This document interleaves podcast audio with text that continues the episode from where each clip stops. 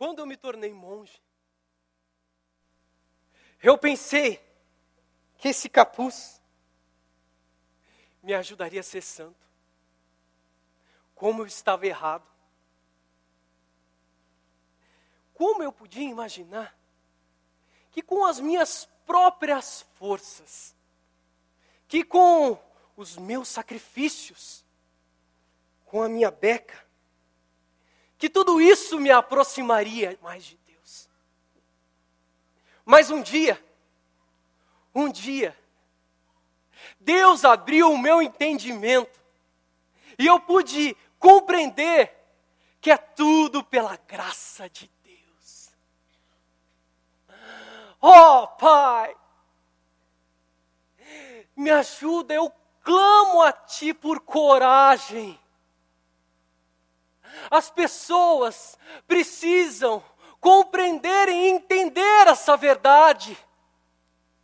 Não há outro caminho a não ser o Senhor Jesus Cristo. E o preço, o preço já foi pago na cruz do Calvário, para que hoje, para que hoje pudéssemos receber a salvação. O justo viverá pela fé. Sim, o justo viverá pela fé. Não por indulgências ou cartas papais. Comprar o perdão dos seus pecados.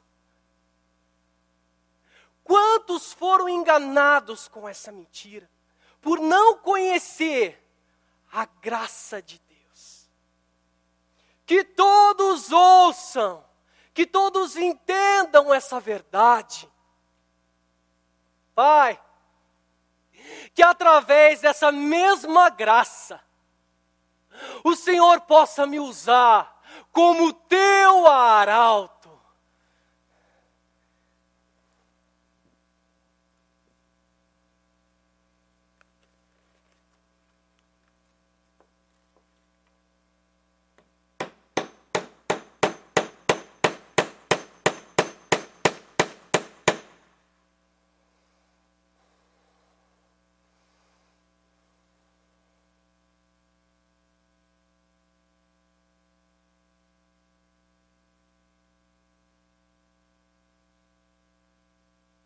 95 teses foram colocadas na porta de uma igreja, chamando para discutir o assunto. Uma prática acadêmica comum nos, naqueles dias, no mundo todo da época, em muitos lugares, o assunto estava sendo discutido. Lutero foi o escolhido para liderar esse processo de reforma. Nós estamos celebrando durante esse mês os 500 anos da Reforma Protestante. Vamos estudar os cinco solas, os cinco somentes da Reforma Protestante. Se você pegar o esboço da mensagem que está aí dentro do boletim, nós vamos estudar hoje sobre a fé. Você que está nos vendo pela internet, nós queremos que Deus te abençoe, que Deus use essa mensagem para fortalecer a sua fé. Você também tem acesso ao esboço aí na tela do seu computador. Sola fide, somente a fé. É o tema da mensagem de hoje cedo e hoje à noite. Uma mensagem pregada em dois tempos. Se você não puder vir à noite, pelo menos assista pela internet. Quem sabe Deus pode trabalhar na sua vida e ajudar-nos a compreender melhor como que nós podemos viver a fé bíblica com, de uma forma autêntica. Martinho Lutero desafia a cobrança de indulgências. Ele não aceitava mais toda aquela situação da igreja.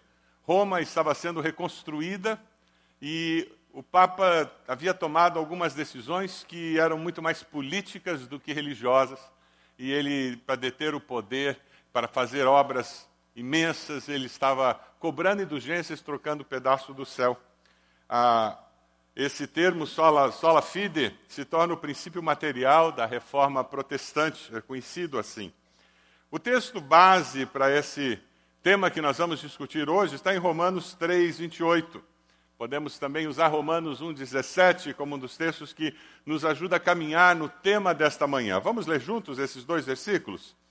Pois sustentamos que o homem é justificado pela fé, independente da obediência à lei, porque no Evangelho é revelada a justiça de Deus, uma justiça que do princípio ao fim é pela fé.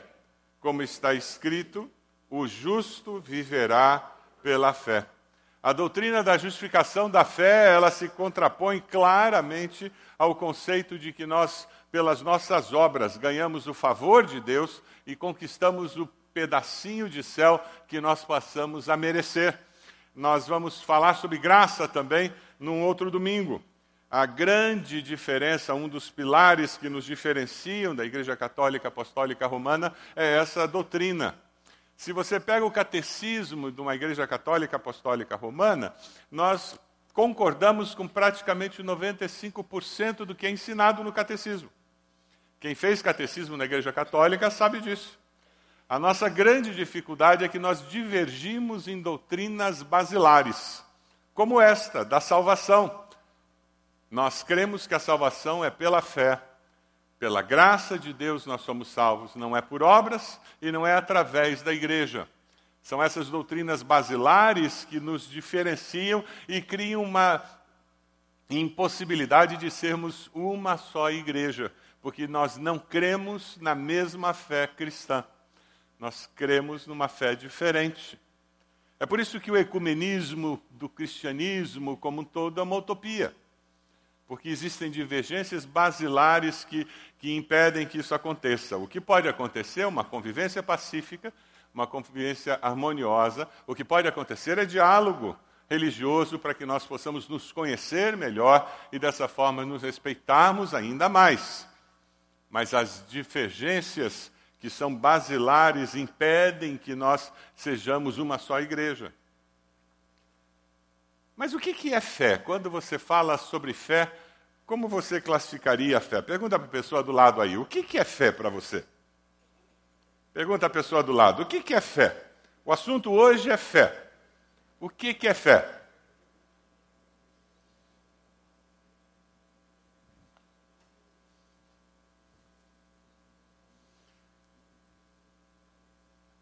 A figura que está na tela tenta nos ajudar a entender isso. Aquela lagarta era uma lagarta de fé. O que, que acontece com a lagarta? Ela entra num casulo, depois de algum tempo ela se transforma no quê? Numa borboleta. Os outros que estavam competindo já eram borboleta. Ela ainda era lagarta, mas ela acreditava que o dia de virar borboleta estava chegando. Por isso que ela estava ali na competição. Ela ser lagarta era uma questão de tempo. O dia dela ser borboleta ia chegar. Fé é essa capacidade de enxergar o que não dá para ver com os olhos. É a capacidade de esperar o que ninguém mais espera. Existem muitas fés. E essa é, é a nossa grande dificuldade. Já ouviram falar do Santo Daime, do grupo Santo Daime?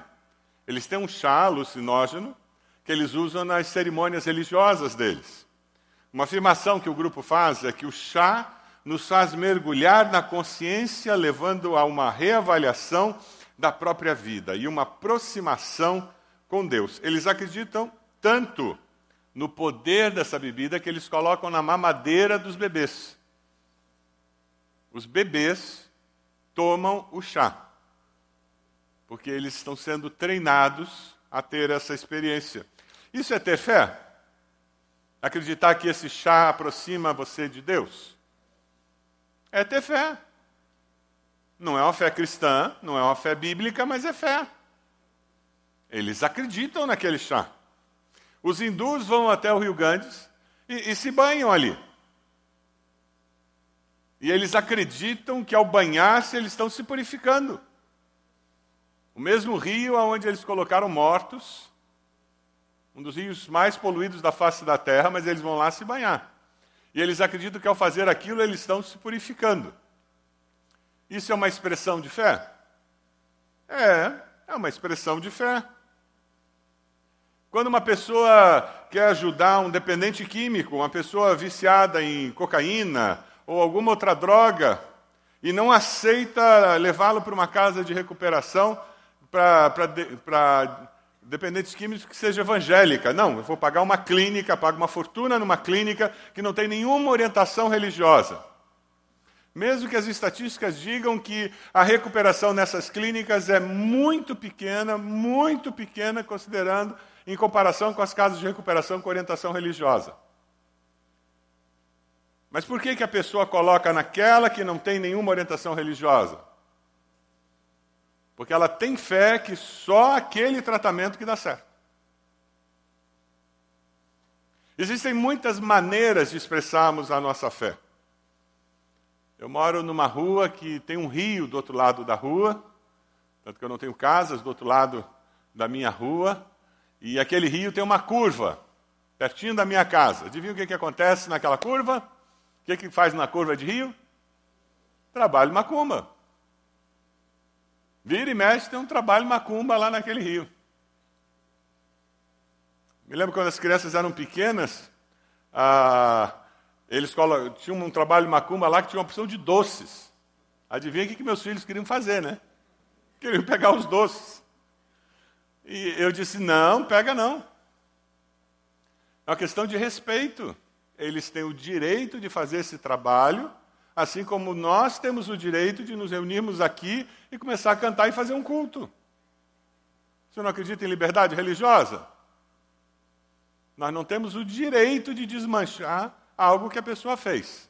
Agora, nós temos a obrigação de parar aqui, orar e desmanchar espiritualmente o que foi feito. E foi o que eu ensinei para os meus filhos. Nós vamos parar na frente daquele trabalho e nós vamos orar em nome de Jesus, desmanchando tudo o que foi feito, pedindo que não dê certo aquela obra de macumaria que foi feita, para que aquela pessoa que gastou dinheiro, tempo, esforço, fazendo aquilo, se decepcione e diga: esse negócio não funciona. E quem sabe ela vai buscar Jesus. Mas o desmanchar aquela parte externa, de forma nenhuma a pessoa tem direito de fazer aquela manifestação da sua fé. Isso é viver num país que tem liberdade religiosa. Mas o que é ter fé? O que é ter fé cristã? E nós precisamos acrescentar um adjetivo aqui. O que é ter fé cristã bíblica? Por que, que eu faço, faço isso? Porque hoje em dia nós temos em nosso meio muitas pessoas que têm uma fé que se diz cristã, mas que não tem nada de bíblica, é só paganismo travestido de linguagem evangélica. Como a Bíblia diz que sem fé é impossível agradar a Deus, então nós temos que começar a conversar sobre o que é ter fé. Vamos dar uma olhadinha aí, lá sobre três situações bem específicas com relação à fé, e quem sabe isso nos ajude a entender o, o que é fé racional, o que é fé supersticiosa e o que é fé bíblica. Vamos tentar trabalhar com essa tabela, quem sabe isso nos ajuda, nos ajude a caminhar um pouquinho. Uma fé que é racional é uma fé que é dominada por perguntas. A pessoa que tem fé racional é aquela pessoa que tudo na vida é explicável, racionalmente justificável, ela rejeita qualquer coisa que é transcendente ou que escapa da compreensão humana. Ah, o racionalismo cristão do século XIX, começo do século XX, expressa muito bem isso. Pessoas que são muito influenciadas pelo, pela, pela filosofia modernista expressa muito bem isso. Ah, e a Bíblia tem razão, algumas pessoas leram esse livro. Ah, era muito comum, quando eu estava crescendo, a fé cristã nas igrejas históricas era muito vivida dessa forma. Qualquer coisa que fosse além do racional não era cristão. Tudo tinha que ser justificado. E a Bíblia tinha razão. E daí você vai, vai caminhar muito perto da ciência da religião. A ciência da religião é diferente de teologia, porque a ciência da religião é o homem olhando o objeto de estudo que é Deus, o transcendente, e ele usa a mente dele, as ciências disponíveis, para explicar racionalmente Deus. E ele vai transformar a Bíblia, as Escrituras, como mais uma fonte de informação sobre esse transcendente. Na fé racional, Deus é construído à imagem e semelhança do homem porque é o homem quem constrói o seu Deus a partir da sua capacidade racional. Quanto mais brilhante esse homem, mais incrível, mais sofisticado é esse Deus. Mas tudo é justificado. Pensar, refletir é sinônimo de ter fé. Pensar, refletir é sinônimo de ter fé. Quem vive com uma fé racional, a maior bênção na vida dele é encontrar resposta para uma pergunta. Quem vive uma fé racional, a maior bênção na vida dele é encontrar resposta para uma pergunta. Guardem isso. No outro extremo, nós vamos encontrar pessoas que têm uma fé supersticiosa que abominam perguntas. É proibido fazer pergunta. Porque quem faz pergunta é incrédulo. Quem faz pergunta é porque não confia. Pensar, questionar é falta de fé. Quanto mais mistério, melhor. Quanto menos a gente sabe, melhor. Nós já tivemos o absurdo, e existe ainda hoje, denominações inteiras que proibiam os pastores de fazer cursos de teologia. Porque se estuda muito, se afasta de Deus. A fé estava condicionada à falta de informação. Usar a razão para explicar a fé, as doutrinas, era considerado heresia. Esse tipo de pessoa gosta de uma fé mística. Eu gosto de viver na penumbra. É um outro extremo. Como seria então uma fé bíblica? Uma fé cristã, bíblica, como que ela lida com perguntas? Quem foi que nos deu o cérebro, a capacidade intelectual? Foi Deus. E não foi para separar a orelha, certo? Tem um outro propósito. A fé cristã verdadeira, ela estimula perguntas, porque a fé é fortalecida pelo entendimento. Uma fé inteligente, ela usa a razão, mas nunca se esquece da sua limitação. Ela usa a razão, ela estuda, ela busca respostas, entendendo que ela está estudando alguém que é infinitamente maior do que si própria, do que ela mesma. E aí é onde surge teologia. Diferente da ciência da religião, que é o homem limitado explicando Deus, o infinito, usando as ciências humanas, a teologia parte do pressuposto de que o Deus infinito se revela ao homem e usa as Escrituras, que é a revelação desse Deus, como a base do estudo e faz essa construção a partir do próprio Deus.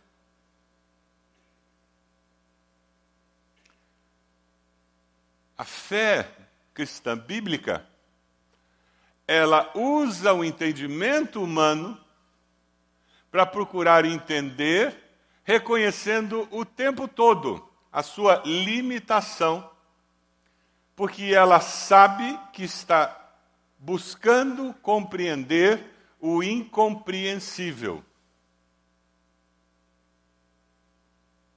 Romanos 10, 17 nos diz: a fé vem pelo ouvir, e o ouvir da palavra de Deus. Que tipo de fé que você tem? Racional? Supersticiosa? Ou uma fé cristã bíblica?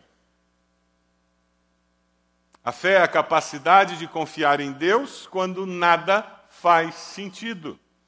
Essa é a fé cristã bíblica. Mesmo quando não faz sentido, eu continuo confiando, embora eu continue tentando compreender. Transforma suas dúvidas em perguntas, suas perguntas em orações e as leve diante de Deus. Eu não ignoro as minhas dúvidas, eu não sufoco as minhas dúvidas porque é pecado ter dúvidas. Eu transformo as minhas dúvidas num projeto de experiência com Deus. Você tem aberto o seu coração com Deus? Com o seu discipulador? Você compartilha as suas dúvidas, os seus anseios, as suas dificuldades com alguém? Você busca respostas nas Escrituras?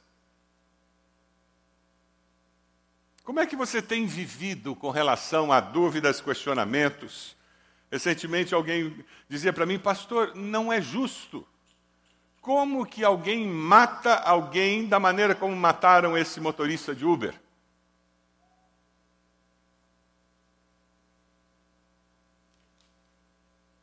E muitas vezes nós temos situações em nossa vida que fogem da nossa compreensão e nós nunca colocamos isso sinceramente diante de Deus, dizendo: Deus, eu não entendo e dizendo: Eu sei que o senhor entende, mas eu não entendo e eu gostaria de entender um pouco mais. Deus não tem medo das nossas perguntas. Ele sabe todas as coisas, conhece todas as coisas, controla todas as coisas, porque ele vive e vive eternamente. Amém? Quando você fala da fé, tem uma outra dimensão da fé que eu queria destacar aqui também. Quando você vai para esses extremos da fé,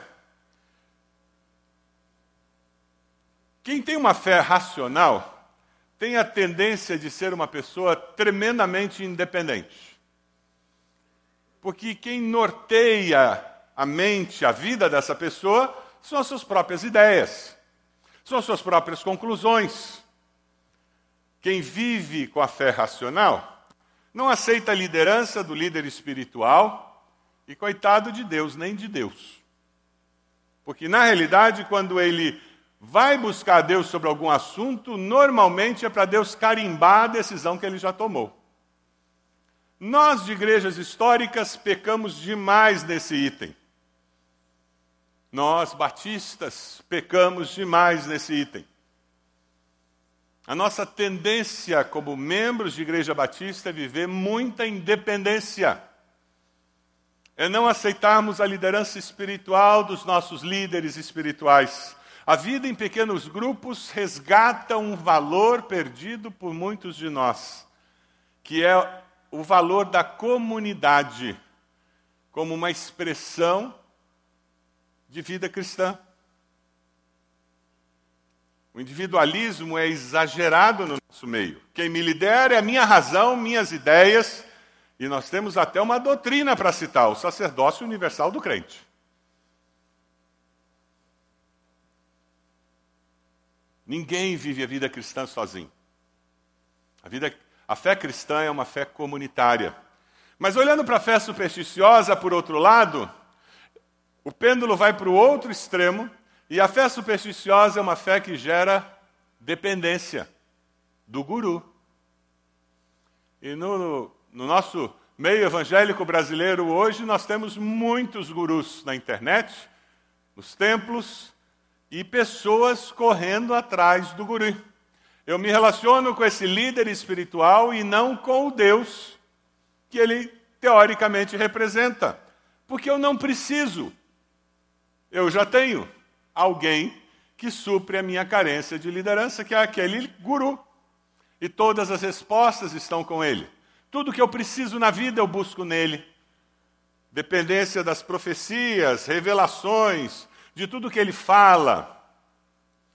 E ele determina tudo o que vai acontecer na minha vida. Existem grupos hoje em dia em que o pastor tem que ser revelado se eu devo sair de férias ou não com quem eu vou casar ou não. Isso é uma fé supersticiosa. Pessoas que são dependentes, embora tenham uma roupagem evangélica, isso é paganismo. É paganismo travestido de linguagem evangélica. A fé cristã bíblica como seria? A fé cristã bíblica, na realidade, ela nos leva a depender primeiramente de Deus, mas nos leva a respeitar e admirar aquele líder espiritual colocado por Deus na minha vida. Porque é projeto de Deus que nas comunidades cristãs, homens e mulheres levantados por Ele liderem as pessoas que estão naquela comunidade. É só ler as Escrituras. Quando você lê lá 1 Tessalonicenses 5, 12, 13, o texto inteiro diz assim: Agora lhes pedimos, irmãos, que tenham consideração para com os que se esforçam no trabalho entre vocês, que os lideram no Senhor e os aconselham. Tenham-nos na mais alta estima com amor, por causa do trabalho deles. Vivam em paz uns com os outros. Você tem um guru espiritual? Aquele pastor, pastora que você assiste todos os vídeos na internet o tempo todo, o que aquela pessoa fala é verdade absoluta, você não para para comparar nas escrituras. Tem alguém que você consulta para todos os assuntos que não é Deus? Você aceita liderança espiritual sem que haja dependência? Você honra, respeita, admira os seus líderes espirituais? É interessante porque quando você olha essas situações, você percebe um outro vínculo que vem junto. A fé racional, ela rejeita sinais, a fé supersticiosa depende de sinais, e a fé bíblica independe dos sinais. Quando você tem uma fé racional, e você escuta um testemunho como esse da Jose, atualmente diz assim: é, tem um percentual de tanto por cento de mulheres que têm câncer de mama e são curadas realmente e têm remissão. Você nem usa a palavra curada. E é verdade. E acabou. Tem nada a ver com Deus. A Josi é só uma estatística, Josi, lamento informar. Você, tá cur... você não tem mais o câncer porque isso é uma estatística. É um percentual. É desse jeito que a fé racional trabalha. Toda vez que alguém fala de alguma coisa, ou essa pessoa vai dizer que é sorte, ou a pessoa vai dizer que é destino, ou a pessoa vai dizer que, pois é, né? Impressionante. E acabou. Porque não existe a possibilidade de que exista um sinal de milagre. Ah, e para encurtar, os milagres acabaram, né? No tempo de Jesus. Hoje em dia não tem mais milagre. No meio evangélico, durante muito tempo, isso foi falado, praticado. Graças a Deus, estamos vivendo outros dias. Se você se converteu há pouco tempo, você é um bem-aventurado. A fé supersticiosa, que vai para o outro extremo, a pessoa se transforma num ser viciado em sinais. Sabe aquele que é viciado em droga? Que é capaz de bater na mãe, bater no pai, roubar o carro do pai e da mãe vender para comprar droga? Quem é viciado em sinais vai na segunda numa igreja, na terça na outra, na quarta na outra, na quinta numa reunião de oração poderosa, na sexta. E a pessoa vai de culto em culto, de igreja em igreja, de pastor em pastor, porque ele é viciado em ver sinais a sua fé é alimentada pelo show pirotécnico. É por isso que em alguns lugares show pirotécnico é promovido. Eu não estou dizendo que Deus não se manifesta, mas existe muita coisa feita por pessoas de mau caráter, que aparenta ser sinal e não é. E essas pessoas são alimentadas por isso. Eles buscam cultos com sinais o tempo todo. Tem alguém aqui com dor de cabeça? Levanta a mão. Tem alguém com dor de cabeça? Olha lá. Tem alguém com dor na coluna? Levanta a mão. O Senhor está me revelando que tem gente aqui com dor de cabeça e com dor na coluna. Vem à frente quem o Senhor me revelou. Meu filho, uma adolescente, foi a um culto numa igreja e ele chegou em casa em crise teológica. Pai, o que, que é aquilo? Nós éramos quase 300 pessoas. O pastor chegou lá na frente e disse: Para tudo, Deus me revelou que tem gente aqui com dor de cabeça e com dor na coluna. Vem aqui à frente que eu vou orar para te curar. Ele disse: Pai, quase 300 pessoas, tem chance de não ter alguém com dor de cabeça e dor na coluna? E eu comecei a conversar com ele sobre esse tema. Ele estava numa igreja em que sinais eram fundamentais para que as pessoas saíssem daquele culto dizendo: Deus esteve presente. O nome disso é linguagem de poder. Cuidado com o que você vê na internet. Nós batistas esvaziamos demais a nossa linguagem. Igreja histórica faz isso. E algumas igrejas usam demais essa linguagem de poder. É por isso que normalmente seu líder de célula liga para você e diz: Eu me lembrei de você essa manhã, orei por você. Não é assim que ele telefona para você? Porque ele é batista. Se ele fosse de uma denominação dessas de, que usa a linguagem de poder, sabe como é que ele ligaria para você? O Senhor me revelou que eu tinha que ligar para você. É a mesma coisa. É o mesmo Deus. Um usa a linguagem de poder, o outro não. A fé cristã bíblica, ela independe dos sinais, mas os sinais são muito bem-vindos. Porque no reino de Deus existem sinais, amém? Não é gostoso ouvir que Deus curou a Josi? É gostoso ouvir uma, o testemunho de uma irmã passando por câncer, um irmão passando por uma luta e dizendo: Deus tem me sustentado, Deus tem me dado forças. Isso é bom demais. Recebi foto da, dos nossos jovens ontem à noite aqui, dando apoio para Amanda, uma jovem na nossa igreja lutando com câncer. Que coisa gostosa ver aquilo. A batalha dela não acabou, não. Ela fez a última químio. Mas aqueles jovens estavam celebrando a vitória pela fé. Essa é a verdadeira fé bíblica, cristã. Os sinais são bem-vindos, nós os queremos, mas a nossa fé não pode depender dos sinais. Nós cremos, independente de vermos sinais ou não. Amém? Porque nós cremos no Senhor e não nos sinais. Eu queria fazer algumas perguntas. Dê uma olhadinha no esboço aí. Você vai buscar respostas nas Escrituras em oração, ao invés de buscar resposta num guru ou em você mesmo?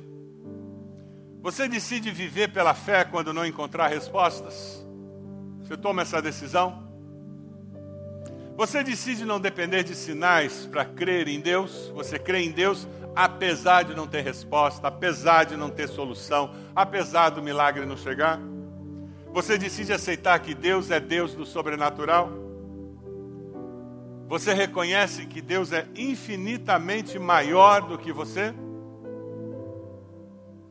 Você decide depender de Deus e não de um guru espiritual? Você decide honrar e respeitar seus líderes espirituais? Pode abaixar sua cabeça? O justo pela fé viverá. Essa é a mensagem. Isso transformou a postura de Lutero, isso deu início a um movimento mundial. O justo pela fé viverá, mas tem que ser uma fé cristã, uma fé bíblica. Você precisa colocar diante de Deus alguma situação em sua vida onde você precisa manifestar essa fé no Senhor. Faça isso nesse momento. Onde você está? Coloque-se de joelhos dizendo: Eu coloco a minha fé no Senhor com relação a este assunto, porque eu quero que Deus fale comigo. Eu confio no Deus que vai dar a resposta no tempo certo, da maneira adequada porque Deus é o Senhor da minha vida. É pela fé que eu faço isso. Eu quero ter uma fé bíblica, uma fé cristã que seja bíblica, uma fé que expresse o Deus da verdade. Eu não quero ser dominado pela minha razão, nem levado por superstições, mesmo que elas sejam evangélicas. Mas eu quero centrado na palavra de Deus, centrado no Deus da palavra. Confiar no Senhor e no Senhor apenas. Coloque diante de Deus isto que é o seu passo de fé nessa manhã.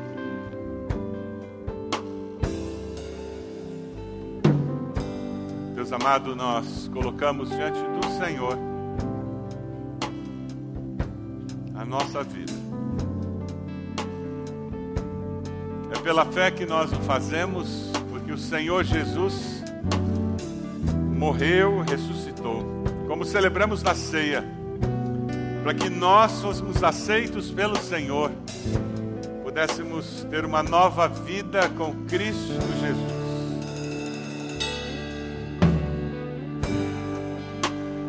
Ouve a oração dos teus filhos, Senhor, e de joelhos buscam a tua face.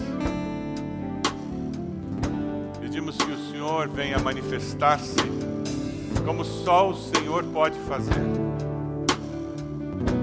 Fortaleça a nossa fé, Senhor. Essa é a nossa oração, no nome de Jesus. Amém.